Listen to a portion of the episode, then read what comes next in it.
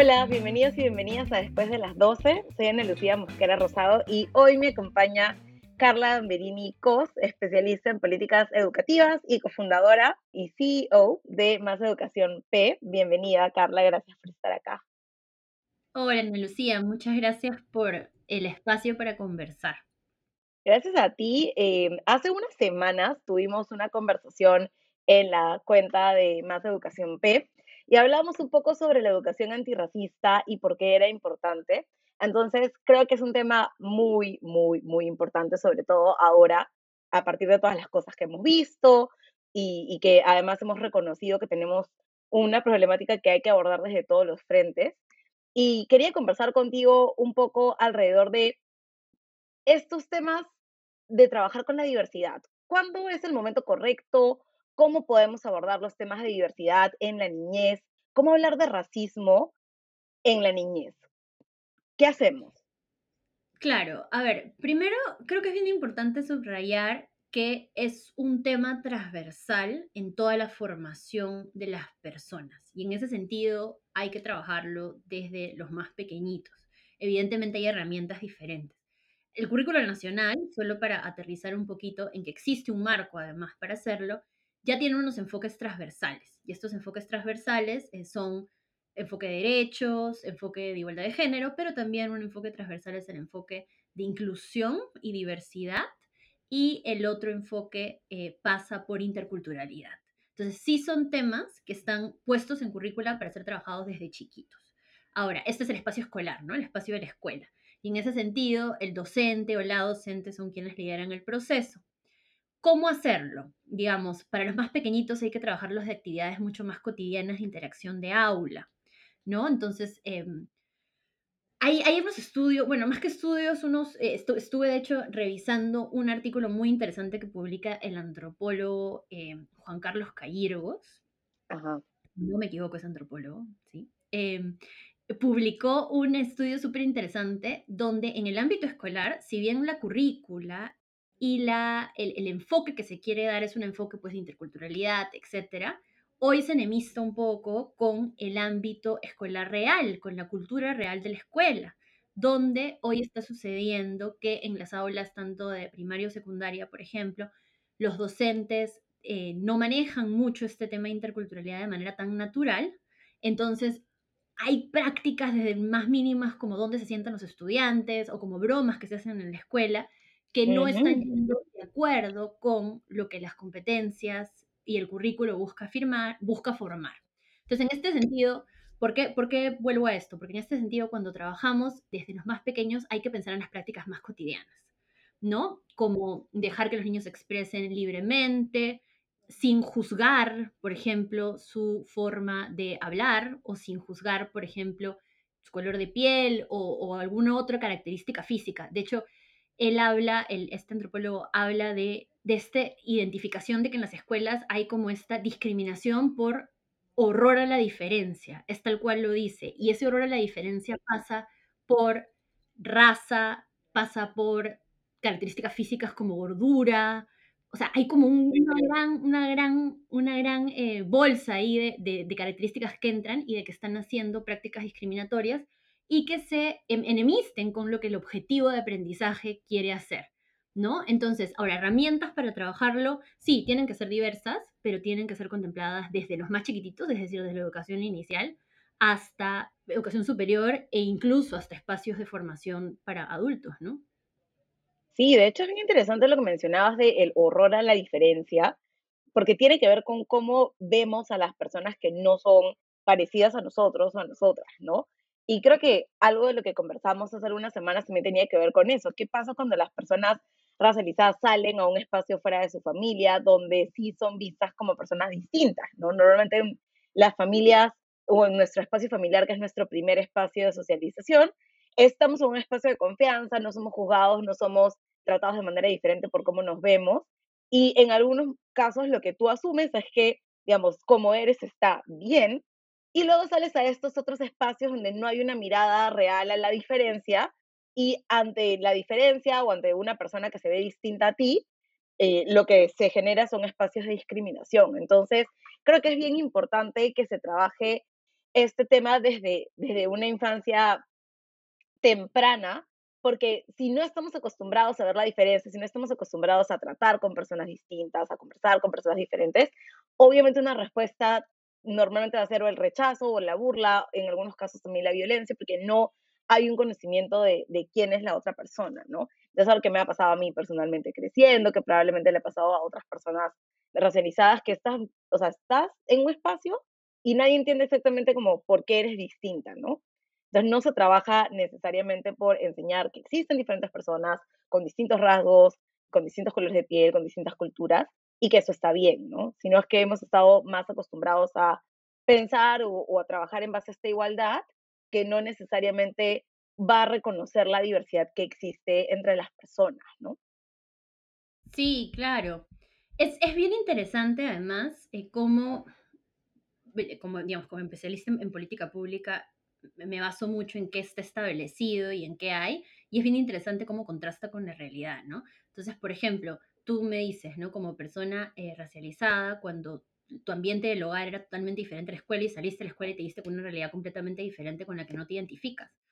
UNESCO hizo un estudio el año pasado en el cual decía, hizo un estudio en verdad en varios países, incluidos América Latina, en la cual decía que uno de cada cuatro estudiantes de 15 años declara sentirse como un extraño en la escuela. Básicamente los niños, y esto es algo generalizado, y adolescentes en realidad toman mucha más conciencia de esa extrañez, eh, a veces mucho más que los chiquitos.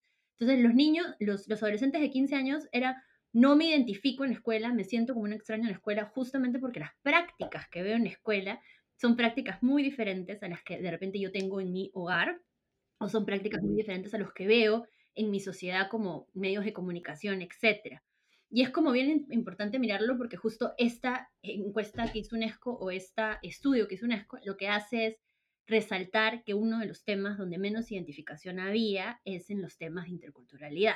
Entonces, habían, habían problemas radicales en identificación de mi cultura, mi raza y mis costumbres en mi ámbito escolar formal. ¿no? Entonces es como bien interesante porque sí, eso es lo que pasa. Y digo, y en, y en el currículo dice algo como que, por ejemplo, en la meta del currículo es que ni los docentes ni los estudiantes se, estigmaticen entre sí, ¿no? Y sin embargo en la práctica ya pasa. La meta del currículo es que haya tolerancia, apertura y respeto. Sin embargo, ¿cómo se trabaja eso? Entonces tienes estas metas y luego tienes como no herramientas muy concretas como para trabajarlo. Y ahora, ¿dónde comienza el trabajo? No comienza solo estando en el aula con los estudiantes, sino comienza con tener un docente formado suficientemente para trabajar estos temas. Y desgraciadamente en nuestra currícula de formación inicial docente tampoco esto está puesto de manera tan prioritaria. O sea, sí está el enfoque, sí están lecturas que los docentes tienen que hacer, pero si no hay un trabajo de más yo diría sensibilización, yo diría de, un trabajo de, transformar visión del, Perú, visión del mundo, no va a, cambiar porque lo pongas en un artículo de, un currículo, ¿no? Entonces es bien interesante. Ahora, por ejemplo, como práctica o digamos, o como experiencia más, más práctica, tú me dices, tú cuando eras niña salías de tu hogar y todo era diferente. En mi caso era todo lo contrario. Cuando yo era niña, salía de mi hogar y la mayor parte de personas a las que yo me enfrentaba en mi ámbito escolar eran racialmente bien iguales a mí. Entonces, yo tampoco tenía una apertura de diversidad, por ejemplo, ¿no? O sea, mi colegio, en este caso, colegio privado de Lima, no lo promovía para nada. Y es más, cuando había alguna niña, porque además mi colegio, además de no tener diversidad racial, tampoco tenía diversidad de género, era un colegio de niñas, o sea, si todo mal, cuando, además en mi colegio, cuando había una niña que era racialmente diversa, diferente a la mayoría, no había un tratamiento de ello, ¿no? Entonces había estigmatización, que aunque el currículo diga que no era y aunque el docente haya aprendido en teoría que no era, sí sucedía esa estigmatización. Entonces es como bien complejo esto de mirarlo en el ámbito de currículo o de formal y de cómo se aterriza en el aula. Sí, es bien, bien interesante lo que mencionas porque, claro, no hay este trabajo, ¿no? Como tú mencionabas, en esos espacios donde todas las personas son de los mismos orígenes étnicos o que tienen, digamos, la misma cultura, cuando hay una persona que es diferente, no saben exactamente cómo trabajar en base a ello y tampoco hay un abordaje de los temas o de los casos de agresiones o de violencia que puede existir en el aula a partir de ello, ¿no?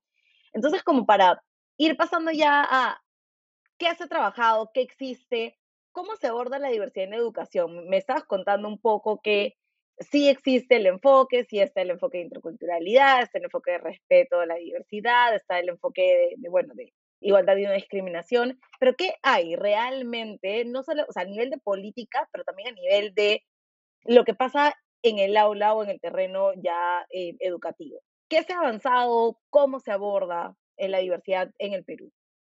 Sí, a ver, creo que en términos de avances se ha avanzado mucho con abordar la diversidad lingüística, muchísimo. O sea, hay, hay, nosotros tenemos más de 40 lenguas originarias y ya existe material para trabajar en aula con eh, más de, me parece, más de 27, 28 de estas, si es que incluso no se ha diseñado más. E incluso en el programa a distancia de, de Aprendo en Casa, se llegó a, por, ejemplo, esa fue una falencia todo el primer año, ¿no? Recién hacia el final del primer año se tuvo material en un idioma distinto que español, lo cual ya era complejo porque tienes un montón de, de docentes y, que enseñan en otro idioma y eh, estudiantes que no tienen materiales. Entonces no tenían, ahora ya me parece que se empezó a diseñar a fines del año pasado, pero solamente se diseñó en un idioma, ¿no? Falta todavía trabajar en los otros. Esto es a distancia, pero en presencial ya se había avanzado mucho en diversidad lingüística, lo cual es bastante reconocible.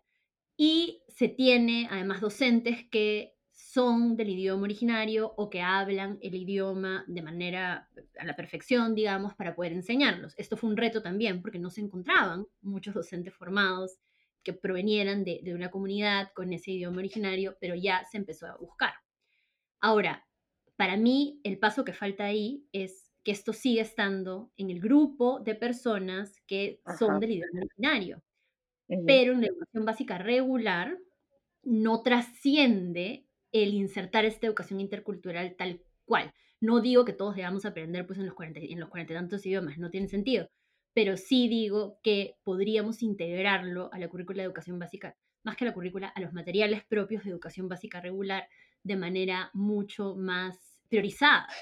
¿No? Hoy los niños de las comunidades, no sé, shipivas, aprenden en la lengua, pero yo como niña de la costa no me entero mucho de esa comunidad. Entonces falta esa, esa transversalidad. Ahora, esto es en tema de lengua. Fuera del tema de lengua, en verdad, no es que se, digamos, no es que haya habido, eh, y aquí puedo buscarme algunas enemistades con el ministerio, pero no es que haya habido tanto tan, tanto avance, diría yo, ¿no? Tenemos un curso de ciudadanía donde sí se enfatiza el hablar de ciudadanía igual, de iguales para todos y respetando la diferencia y valorándola. Tenemos el enfoque de igualdad de género que ha sido incluido y tenemos, como te digo, el enfoque de interculturalidad. Pero a nivel de lo que se hace en el aula, no es que haya habido una estrategia tan fuerte para promoverlo o para fortalecerlo. Y yo creo que lo más importante es a nivel de la gestión escolar, que aquí juega un papel muy importante, la gestión, porque no solamente es lo que enseñas en términos de contenido, por decirlo así, sino es la formación del niño entero en sus competencias y esto tiene que ver con su convivencia escolar. Entonces, en esa parte, yo diría que no se ha avanzado tanto como, como necesitaríamos en un país tan, tan diverso, ¿no? América Latina es la región con, por ejemplo, el más alto número de población afrodescendiente. Y Perú es un país con alto número también de población afrodescendiente y a la vez que América Latina es una de las regiones con más alto número, también es una de las regiones con más alta o la región con más alta desigualdad. Entonces, el énfasis debería ser mucho más fuerte de lo que hay. Y creo a la vez que debería haber mucho más incidencia de lo que pasa en el ámbito fuera de la escuela. Entonces, porque el niño o niña no se forma solamente en la escuela, sino cuál es el trabajo familias que se está haciendo en temas de interculturalidad, no es tanto fuera del ámbito de estas escuelas de comunidades interculturales. Fuera de ello, no es tanto el trabajo que se está haciendo, eh, cuál es el trabajo que se está haciendo para articular con medios de comunicación, por ejemplo, casi nada. Entonces... deberían eh, ser súper aliados. Correcto. Que yo no digo que esto signifique que tengamos que tener pues programas educativos en, en, señal abierta todo el día, no, no va por eso, sino va por formar a los líderes de opinión pública en qué tipo de lenguaje usar, en cómo reivindicar ciertos elementos, en cómo valorarlos, etcétera, en no tomar, por ejemplo, las culturas, y esto no solo pasa en los medios de comunicación, sino también en la escuela a veces, como más museísticas o como más folclóricas, que como, hey, esta es la ciudadanía real, ¿no? Sí, es bien interesante esto que mencionabas también, porque creo que cuando hablamos de educación o espacios donde las personas pueden aprender, no solamente estamos hablando de las escuelas, no estamos hablando de los entornos familiares, estamos hablando de otros entornos y sobre todo de los medios de comunicación que, como bien dices, no necesariamente tienen que tener programas educativos todos los días, todo el día, pero tienen una función y tienen una responsabilidad social también, que casi nunca se entiende en términos de promoción de diversidad, de tener lenguaje que promueva eh, la diversidad o las diferencias y que no discrimine, ¿no? Que es algo, es una cosa que los medios de comunicación tienen ahí como una tarea, creo, bastante pendiente eh, de realizar, porque muy pocos medios han tomado conciencia de cuál es el rol realmente que pueden tener en la opinión pública, en la formación de imaginarios, que finalmente pueden alimentar esto o pueden generar las condiciones para que puedan darse algunas acciones de discriminación también, en base al prejuicio, en base a los estereotipos que se van que se van creando, ¿no? Y también algo que rescataba lo que mencionabas es esto de cómo hacemos para que el enfoque intercultural no se quede en las escuelas interculturales, que es algo que sí pasa y pasa un montón. Hay muchos materiales que se han trabajado, como bien decías, en diferentes lenguas, que se han trabajado sobre diferentes grupos étnicos, pero que solamente se dan o se desarrollan en espacios donde están estos grupos. En el caso de población afroperuana, por ejemplo, trabajas con materiales para población afroperuana solamente en regiones donde hay una alta concentración de población afroperuana. O a veces tienen materiales eh, que, estos materiales súper bonitos que desarrolló el Ministerio hace algunos años, tienen los materiales ahí, pero como bien mencionabas, a veces hay un déficit también de formación del docente en el aula que no sabe cómo utilizarlos, ¿no?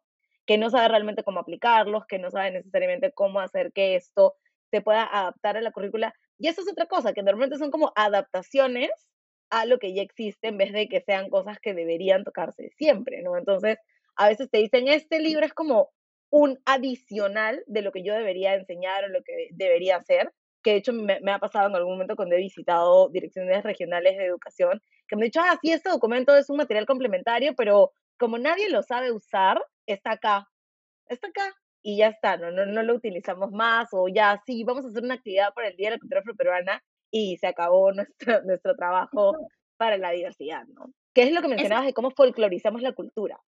Claro, eso es lo que te iba, por ejemplo, a mencionar, ¿no? Estamos en el mes de eh, la cultura afroperuana, claro, y me pregunto qué están haciendo los colegios, por ejemplo, hoy en aulas virtuales.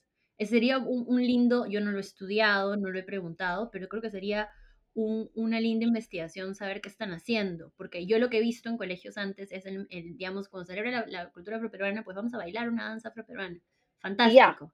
Pero la cultura afroperuana es mucho más que eso. Entonces, claro, tenemos que dejar de ver la cultura como estos eh, tres elementos de vitrina por cultura y nada más. Tenemos que dejar de verlo para justamente comprender, porque si lo sigo, sigo teniendo siempre en una vitrina por ser diferentes o ser minoría, no voy a comprender que son parte de mi cotidiano, de mi realidad, Exacto. necesario en mi interacción con respeto y con, y con igualdad de oportunidades. Entonces creo que ahí está la diferencia, ¿no? En, somos un país diverso, sí, hermoso, tenemos varias comidas, y así como tenemos varias comidas, también tenemos varios, varios diversidad de personas. No es lo mismo. La persona es un ciudadano y ciudadana así como tú. ¿Qué pasa? Pasa un montón, ¿no? Que es como yo no puedo ser racista porque me encanta bailar festejo. Y ya está. Entonces, claro, es este tema de vincular la cultura a, a, lo que nuestras acciones y no pensar realmente cómo no vemos quién está detrás de la producción cultural o cuáles son las personas que están detrás de, de la cultura, ¿no? Y sí creo que sería interesante preguntar qué han hecho en aulas virtuales, cómo trabajan estos temas del mes de la cultura afroperuana y del Día de la Cultura Afroperuana. De hecho, ahorita puedo recordar una experiencia de una profesora que trabaja, me parece que en el Fanning, que es una, bueno, es una profesora afroperuana, que trabaja todos los años actividades para el mes, pero no solamente de celebración, sino que hace concursos de ensayos, hace que sus alumnos se organicen y al principio, sea, yo la recuerdo mucho de mis tiempos trabajando en el Ministerio de Cultura hace algunos años porque ella vino a nosotros, ¿no? Y vino a decir, miren, este, mañana es el Día de la Cultura Afroperuana o la otra semana es el Día de la Cultura Afroperuana y quiero materiales porque en mi salón organizo estas cosas, ¿no? Y la experiencia de incorporar estas actividades finalmente terminó traspasando a otros salones y ahora es una celebración de todo el colegio, pero me pregunto si en otros colegios también se hace, qué se hace, si solamente se baila, si se celebra, si se promueve la investigación o explorar qué otras cosas, además de, lo cultural o lo artístico, se sabe, ¿no? Sería una cosa interesante. Yo no, no, no, no sé si este año salió el tema en Aprendo en Casa, el año pasado sí salió, pero sé que el ministerio está trabajando algunas cosas también, algunos paneles y, trabajando con comunidades para promover estos temas, ¿no? Pero sí es interesante, más allá de lo que te marca la currícula, de estas cosas celebratorias, ¿qué más se ve, ¿no? De, por ejemplo, de la cultura afroperuana o de otros grupos, ¿no? Como la población asiático-peruana, que casi que ni está en ninguna política intercultural del Estado, ¿no? Correcto, es, es, bien, es bien interesante esto. Mira, y, y, ojalá sí se esté transformando. Yo creo que poquito a poquito sí se están incorporando más cosas. Tú has mencionado lo de aprendo en casa. Creo que sí, digamos, hoy hay más materiales desarrollados además para que los docentes, cuando trabajen las competencias relacionadas a ciudadanía, se vea un poco más diversa y vean una, una visión un poco más diferente a simplemente la visión del grupo mayoritario o, o de poder. Creo que eso es bien importante. Pero, por ejemplo, tú has mencionado la experiencia de una profesora afroperuana y una de las uno de los elementos aquí a resaltar es que, por ejemplo, en Latinoamérica no hay muchos profesores afroperuanos. Eso, ese es otro problema. En las aulas. Entonces, y que tiene que ver con deficiencias estructurales de acceso y permanencia en la educación superior. Correcto. Al igual que pasa con docentes indígenas o docentes Ajá de diversidad sexual, tampoco encontramos. Entonces, Exacto. hay estructuras, tal cual tú dices, hay estructuras que hay que cambiar. Y claro, y esto se ata mucho a las cifras que vemos de completar la educación secundaria y la educación superior. Efectivamente, eh, las poblaciones que más eh, deserción tienen son las poblaciones que son, digamos, eh, bueno, afrodescendientes por un lado, pero también las poblaciones indígenas, indígenas. tienen deserción escolar en secundaria, y eso lo atas, a, además las mujeres todavía sube más la cifra. ¿No? Y Entonces, si miras urbano-rural, desmayada. Exacto. Entonces, por eso te iba a decir, por ejemplo, en zonas rurales, el acceso de mujeres, adolescentes en edad, digamos, a, al término de la secundaria a educación superior no supera el 6%. Y si a eso le metes factor eh, diversidad racial o diversidad sexual, incluso va a bajar. Entonces Baja sí, hay un, un tema montón. estructural. Hay totalmente un tema estructural. Yo sí creo que uno de los primeros pasos o más importantes para transformar hacia una educación más inclusiva y de diversidad es transformar al docente. Entonces pasa por un esfuerzo por reclutar a los mejores talentos para la docencia, pero también a, a talentos diversos. De todas maneras tienen que pasar por ahí y no hay muchos países hoy que tengan esas políticas. Por ejemplo, UNESCO analizó, ¿no? De 194 países analizados, solo cuatro países en el mundo, Ah, ellos identificaban que tenían políticas integrales, así que, que cumplieran wow. todos los elementos de inclusión.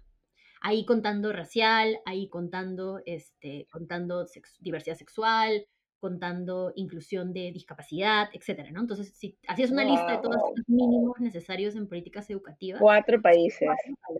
Y dos están en Latinoamérica, lo cual fue sorprendente. Paraguay y Chile cumplían con esta cabalidad. Los otros eran Italia y Portugal. Perú no, no estaba ahí. Pero lo No. interesante, lo interesante es igual que de la política, porque esto es examen de documentos, a la realidad había una gran diferencia. Entonces, por ejemplo, en el caso de Chile, Se está para que Claro, para que efectivamente podamos hablar de que su política de inclusión, por ejemplo, socioeconómica para estudiantes se realice, ellos decían, tendrían que mover a la mitad de estudiantes hoy del país y mezclarlos en diferentes locales para hablar de integración socioeconómica, por ejemplo. ¿no? Entonces, Wow. puedes tener la política, en México pasa algo similar. Puedes tener la política, pero de ahí que se aterrice es bastante, hay, hay una brecha, ¿no? Sí, eso, eso creo que es el problema de mirar promedios. A mí me gusta, me gusta mirar números, no sé tanto, no soy tan especialista en estadísticas ni en mirar números, pero me gusta mirar dentro del, de la data, ¿no? Entonces, cuando hablabas un poco de esto, ¿qué pasa cuando tenemos estas cifras de deserción o en el caso eh, de temas educativos de analfabetismo, por ejemplo, miras y te das cuenta que la cifra de mujeres con niveles de analfabetismo es mayor, pero luego miras o, o cruzas variables eh, por identificación étnica y la cifra baja más y luego cruzas variables entre urbano y rural y las cosas se extrapolan, o sea, la diferencia de números de personas con analfabetismo entre el ámbito urbano y rural, por ejemplo, en el caso afrodescendiente, creo que es casi tres o cuatro veces más en el ámbito rural. Entonces hay una brecha muy grande dentro de la brecha que normalmente no se ve si solamente miramos el promedio, ¿no? Y que creo que probablemente es lo que pasa también con Chile, ¿no? Que tienes la política pública que es súper bonita, pero luego miras dentro de y no, no realmente corresponde, ¿no? Y también creo que este tema de cómo tener más docentes diversos es algo que debería promoverse. Yo creo que alguna vez he contado esto, pero a mí me impactó un montón llegar a la maestría, o sea, tener 26 o 27 años y recién encontrar una profesora afrodescendiente que me enseñara. No que en toda mi vida no había tenido ninguna profesora afrodescendiente, no que yo recuerde, salvo una profesora en secundaria, pero luego como tener a una profesora que se vea como yo, que sea como que una super capa en cosas, era una cosa realmente impactante, ¿no? Y luego cuando yo empecé a enseñar también en la universidad, decía, ¿será que tendré algún alumno afroperuano, afrodescendiente, que vea y diga, ah, mira, esta profe se parece a mí, qué valioso es eso?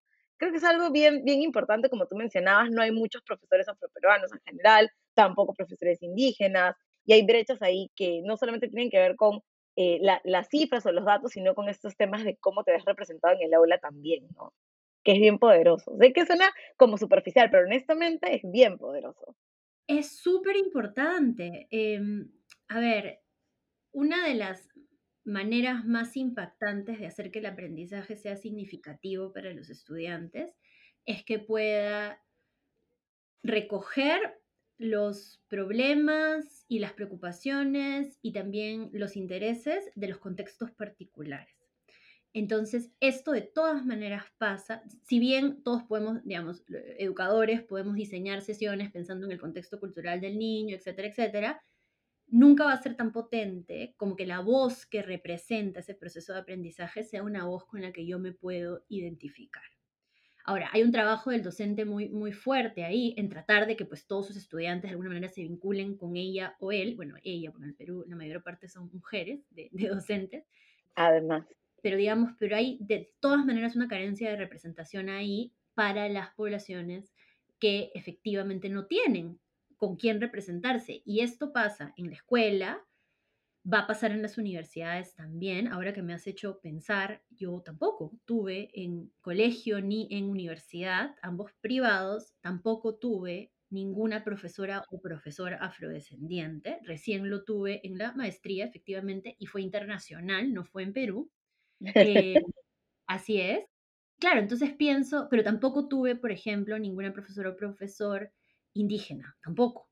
Entonces, es como, ¿sí? Es como, no, tampoco. Entonces es, es claro, son vacíos ahí importantes. Y a la vez tú dices, ok, el niño de repente no lo encuentra en el ámbito escolar, pero como su formación trasciende al ámbito escolar, tal vez encuentre otros referentes en otros espacios de opinión pública. No tampoco.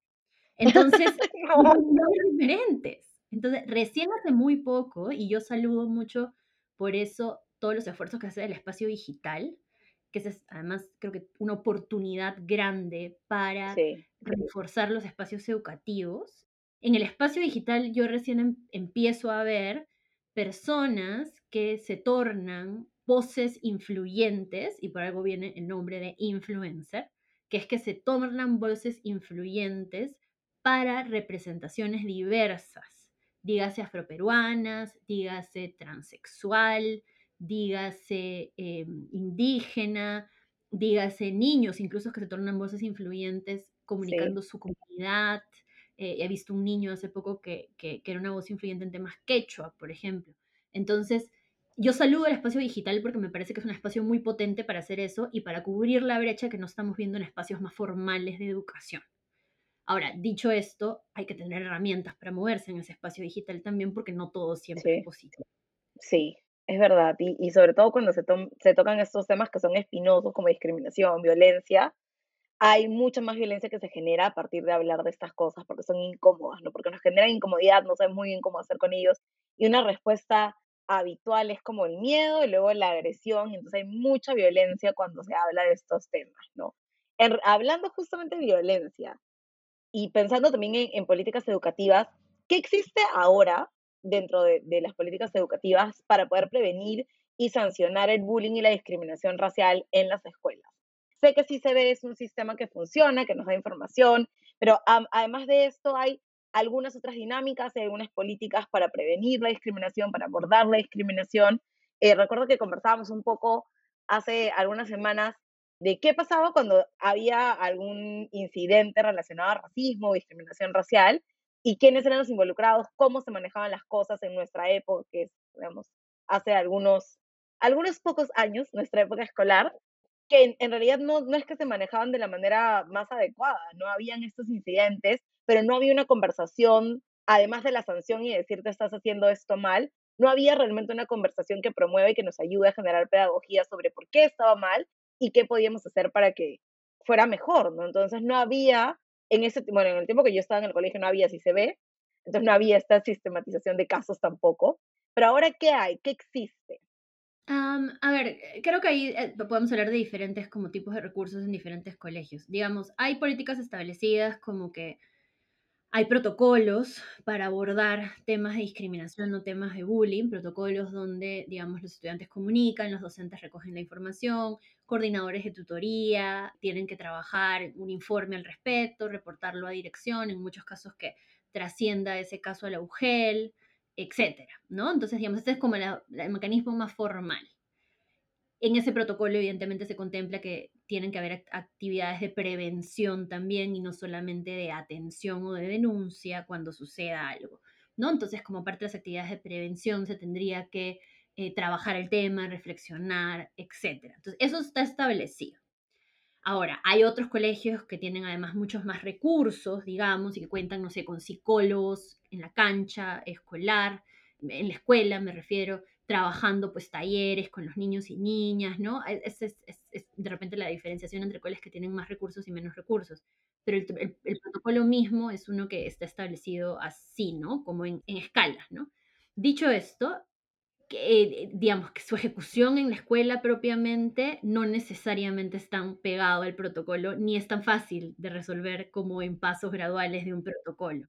¿no? Yo hace poco, en Más Educación, nosotros recogemos experiencias de docentes y amplificamos la, la voz de experiencias que sean innovadoras y que hoy a través del espacio digital han intentado continuar con la educación a pesar de la carencia de recursos, porque de hecho nos hemos enfocado en en espacios de zonas vulnerables, ¿no? En escuelas de zonas vulnerables. Entonces, por ejemplo, la vez pasada conversábamos con una profesora en Piura, que no necesariamente es una zona rural, de hecho no era una zona rural de Piura, pero que igual había muchas deficiencias de conectividad. Y comenzábamos, conversábamos con ella, y ella hizo un proyecto de podcast con los niños y niñas, ¿no? Entonces, por ejemplo, a través de este proyecto de podcast, ella mapeó, era un colegio de niñas además, y mapeó problemas específicos de discriminación de la mujer y los trabajaba en espacios de reflexión e investigación con sus alumnos de secundaria a través de su podcast. Entonces, las niñas tenían un proyecto como parte de su curso que era investigar sobre un tema y luego transformarlo en un discurso comunicable y grabar su podcast. Entonces, claro, entonces esta es una manera de insertar temas de prevención de estos temas de, racismo, etcétera, y de, insertar la reflexión dentro de mi misma práctica pedagógica, más allá de los protocolos que existan. Ahora, la profesora también nos contaba, por ejemplo, que en sus clases de WhatsApp, a veces, porque sus clases eran por WhatsApp y no WhatsApp video, sino WhatsApp mensajes, porque no habían conectividad para video, sí, es increíble. ¿Cómo se hace una clase por WhatsApp? olvídate, cuando nos contó, yo era, no puedo creerlo, jugaba con trucos como le da el admin. Su talento es infinito. Claro, le, le, daba el admin algunas por unos momentos, esas podían opinar, luego le daba el admin a otras, luego era increíble, pero bueno, así hacía su clase. ¡Wow! Y sí nos contaba que, por ejemplo, las niñas en el WhatsApp digital se hacían bullying entre ellas a veces en la misma sesión de WhatsApp, entonces era como, Miss, ella me ha copiado mi, mi tarea y mírela cómo está, ha visto su foto, que se ve así, se ve así. Entonces sí nos contaba que tenía estos problemas de bullying y que si bien el colegio tenía un protocolo establecido, que en este caso funcionaba, ella luego se forzaba en las mismas sesiones de clase para trabajar el tema y no simplemente dejarlo como denunciado. Entonces creo que eso es bien importante. Ahora, creo que no necesariamente generalizado, ¿no? Creo que depende un montón de la mirada que el docente lleve a esa reflexión y de la importancia que el docente le lleve a esa reflexión. Por otro lado, por ejemplo, he escuchado de casos, particularmente con poblaciones afrodescendientes, donde todavía los docentes mismos refuerzan la discriminación en lugar de reforzar la reflexión. Entonces, alguien dice un apodo ofensivo a otra persona y el docente se ríe. Y es como, ay, pero era broma. Entonces, el docente, por eso digo que es un eje fundamental. La política es una, los protocolos de gestión son otros, pero la prioridad que se le dé a ese protocolo y el espacio de reflexión va a depender mucho de la capacidad del docente en ejecutarlo en el aula. Ahora, con esto no quiero decir que la responsabilidad entera es de los docentes, para nada, porque también esa capacidad del docente va a depender de qué formación ha recibido. Entonces es como este circulito que yo no quiero llamar circuito vicioso, pero es como este circulito que es que el docente se forma, luego el docente llega al aula, luego forma estudiantes y esos estudiantes van a salir con la formación que se les dé. Entonces, por eso para mí siempre ha sido muy importante intervenir no solo en políticas de gestión o de protocolos de el aula de educación básica, sino en, políticas, de formación. De, formación docente. O sea, ahí el docente es el eje clave. Y en relación a esto, tengo como la curiosidad de si han habido algunas iniciativas también promovidas para crear estos espacios de sensibilización o de formación para abordar los casos de manera correcta, ¿no? Porque hablabas un poco de esta de este problema que existe en la formación y que, digamos, en este momento tampoco es que, que se pueda resolver cuando ya tienes un docente formado que necesita esta educación adicional, si lo podemos llamar así, y, me queda esta duda de si han habido algunos esfuerzos, ya sea particulares o desde el propio ministerio, que han intentado complementar esta educación, formar, sensibilizar y hacer docentes un poco más conscientes para poder, para poder abordar estas cosas. Uy, sí, muchísimas. Creo que hayan habido muchísimas y creo que ahí es cuando uno también comprende de que la, responsabilidad de la educación no solamente radica en el ministerio, sino radica en varias, en, que todos trabajemos como sociedad por sistema. ¿no? Como sistema. Entonces, por ejemplo, eh, por, solo por mencionar algunos, ¿no? Enseña Perú tiene muy, muy interesantes programas de formación docente, donde han reclutado una selección de directores de ciertas regiones, los han, digamos, y los han formado como directores líderes y directores capaces de promover justamente pensamiento crítico, no solo en temas eh, académicos, sino también en temas de diversidad, en temas de uso del espacio digital seguro, sin racismo, empático, etc. Entonces, eso, por ejemplo, ahí tienes una, una línea, ONGs diversas también lo trabajan. Hoy, por ejemplo, de hecho, el, sábado voy a eh, dar una charla con Plan Internacional. Plan Internacional trabaja mucho el tema de formar niñas, adolescentes. Sí, tienen programas eh, bien bacanes.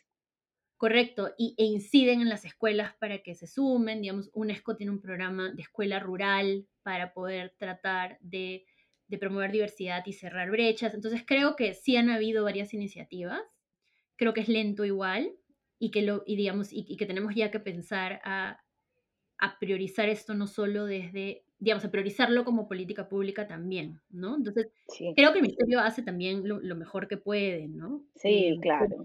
Si de repente articuláramos un poquito estas iniciativas todas, podríamos mirar un resultado más, más impactante.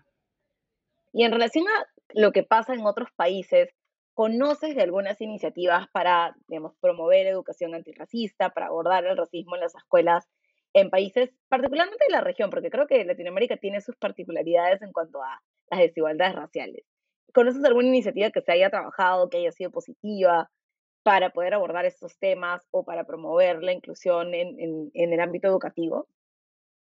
Eh, como te digo, creo que uno de los, digamos, en términos de políticas, los dos ejemplos son Chile y Paraguay. Para serte bien sincera, iniciativas concretas de colegios no tuve la oportunidad todavía de mapear, pero digamos, te, deben haber, en verdad te, debo, te debo esa respuesta, no, no tengo temas escolares concretos. Yo pensaría, o sea, que Brasil de pronto podría tener estas experiencias, pero me sorprendió como que no, o sea, cuando me mencionabas estos países, me, me, me sorprendió que Brasil no saliera, porque igual tiene algunas políticas interesantes, no sé tanto de si para trabajar racismo en escuelas, pero sí para promover el acceso a educación, ¿no? Que también es otra parte, porque hablamos como de políticas educativas y siempre vemos a ah, lo que se enseña, pero no vemos también todas estas cosas que son parte del entorno, ¿no? ¿Cómo hacemos para que las personas accedan a la educación, para que permanezcan ahí, para que terminen la educación, que es, digamos, una deficiencia como bien mencionabas?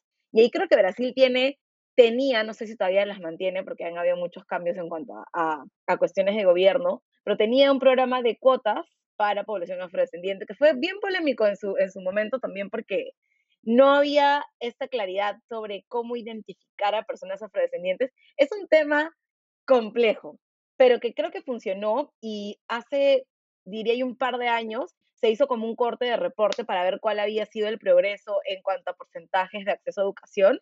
Y sí había un, cambio sustancial en el número de personas que excedían educación superior y que eran afrodescendientes, ¿no? Siendo Brasil además un país que tiene 50% de población afrodescendiente y que estaba en los niveles como de mayores desigualdades, ¿no? Tenías la mitad de la población, que es como la población mayoritaria en Brasil, sufriendo las mayores desigualdades de, de todos, ¿no?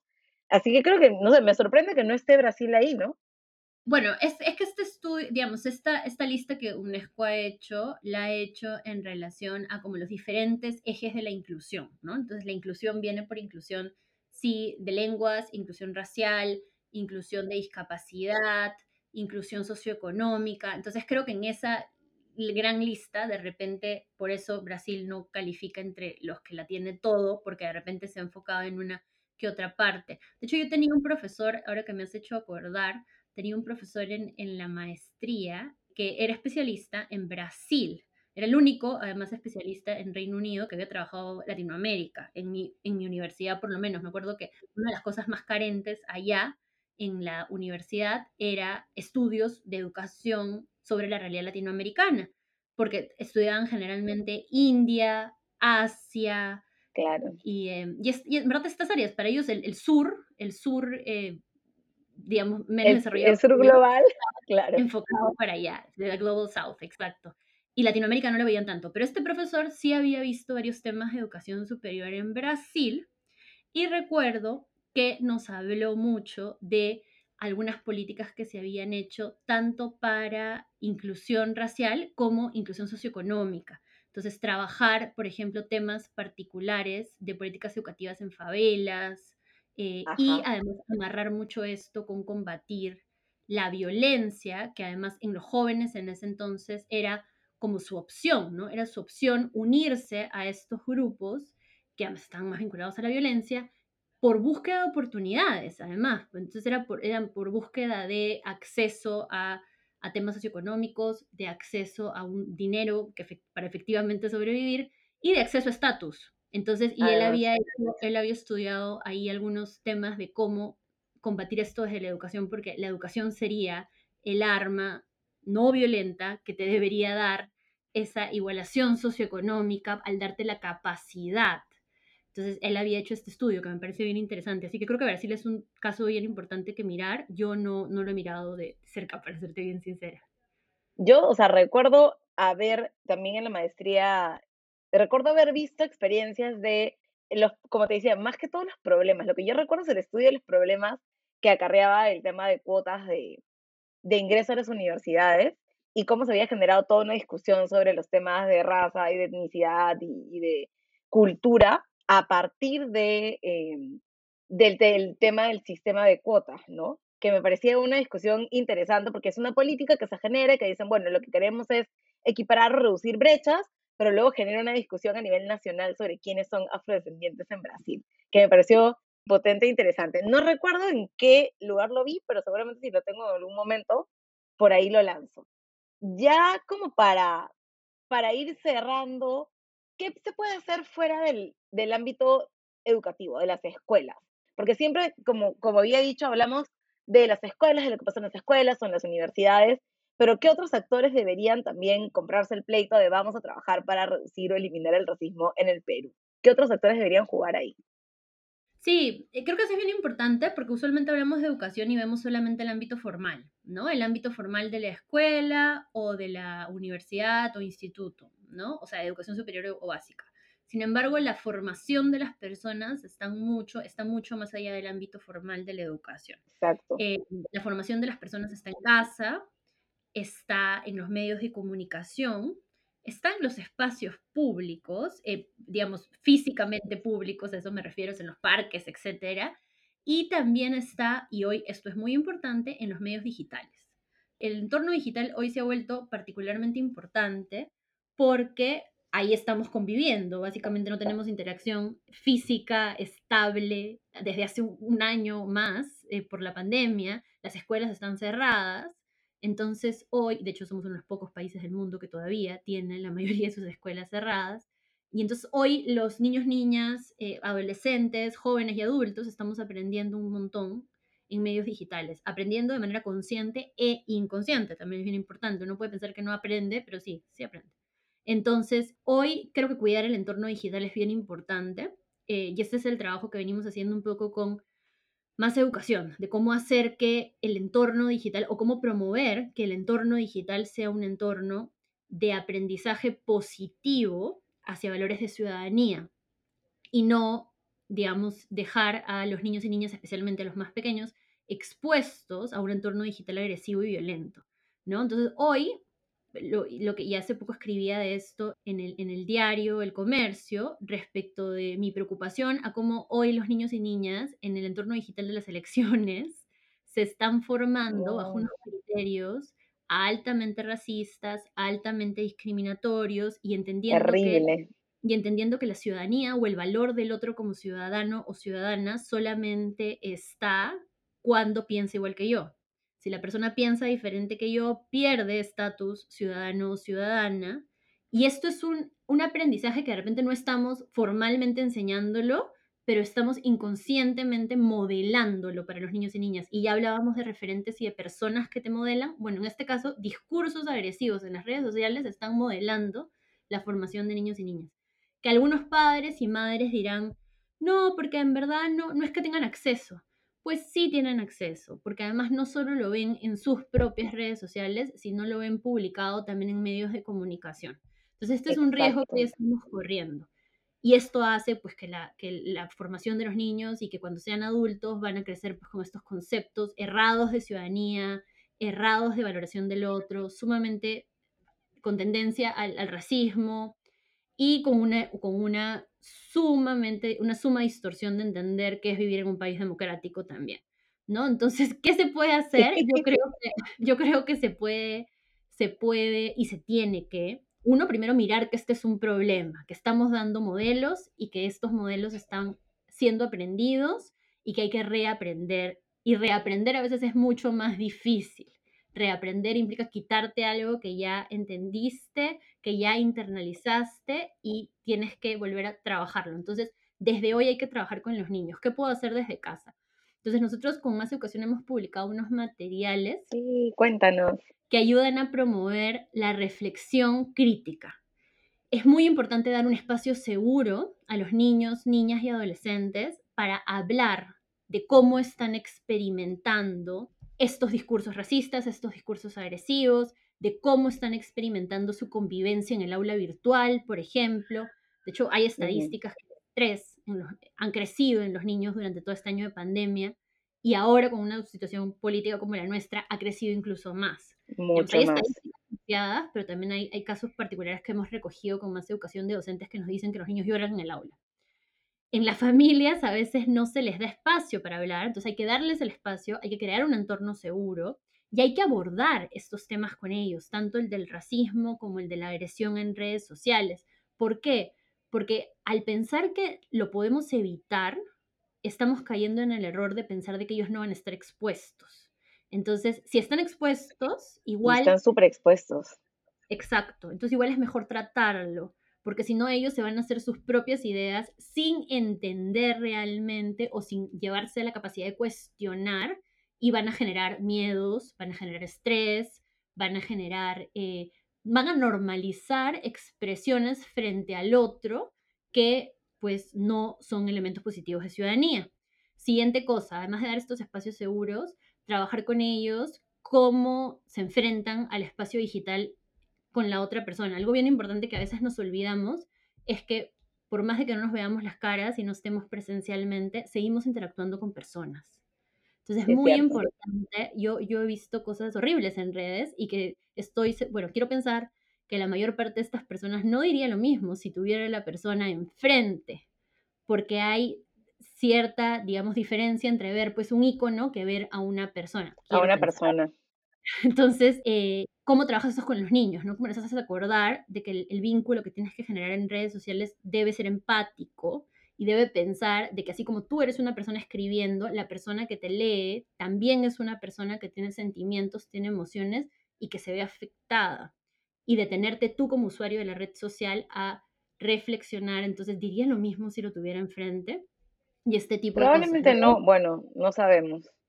Hecho, que quiero pensar que no, pero, pero eh, entonces hemos desarrollado material también para eso. Y un tercer elemento que creo que es fundamental es cómo yo interactúo con la fake news, porque estas y las oh. noticias falsas, porque aunque parezca lejano, está súper vinculado con mi actitud agresivo-racista en el espacio digital.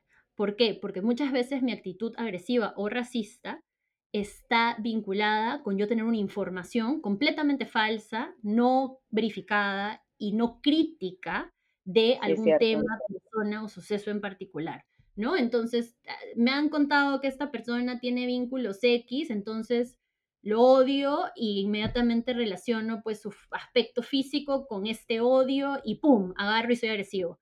Entonces, eso hay que combatirlo desde la raíz y la raíz es, hey, la información que tuviste es completamente falsa, manipulada.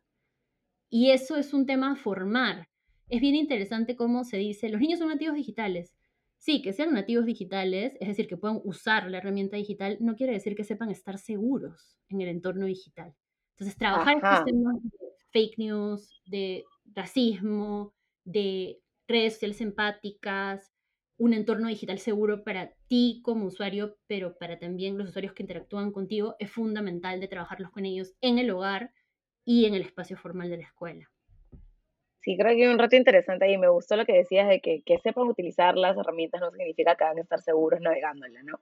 Y también cómo hacemos esta reflexión alrededor de cuando queremos agredir a alguien, cuando queremos hacerle daño, cuando utilizamos esta información, porque el recurso inmediato es la agresión racista también, ¿no? que es algo que normalmente a mí me parece impresionante, que es como ya, mi primer recurso va a ser decirte X, y es algo que tenemos ahí como listo para, para salir y para poder hacer daño a las personas, ¿no?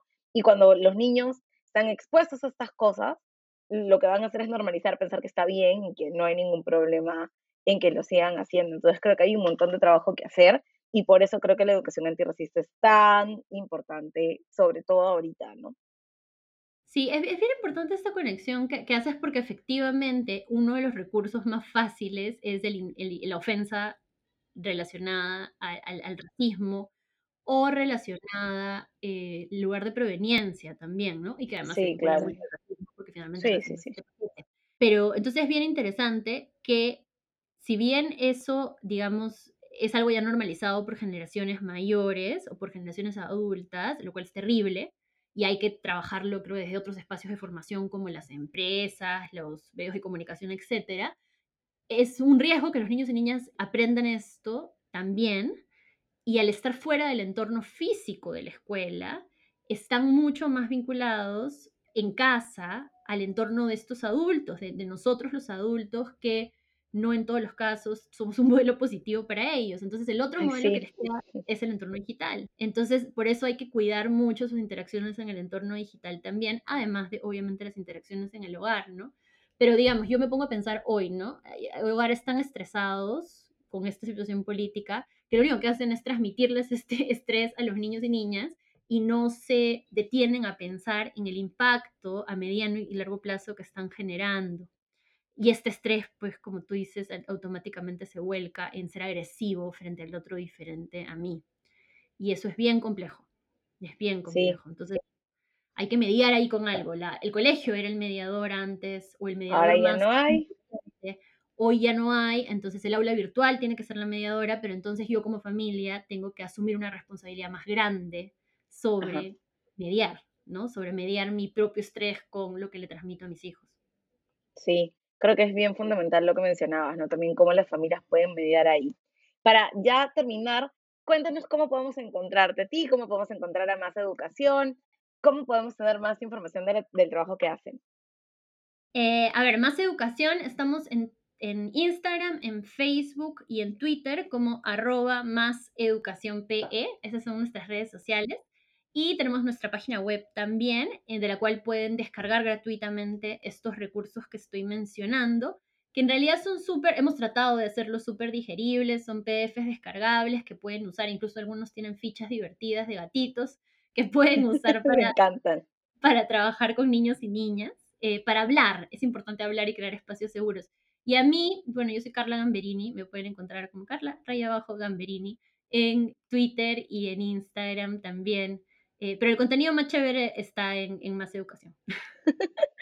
es mentira, Carla también tiene contenido chévere. Eh, muchas gracias, Carla, por acompañarnos, por hablar con nosotros de este tema tan necesario eh, en este contexto y les invito a que sigan atentos y atentas a los episodios del de podcast. Gracias por acompañarnos.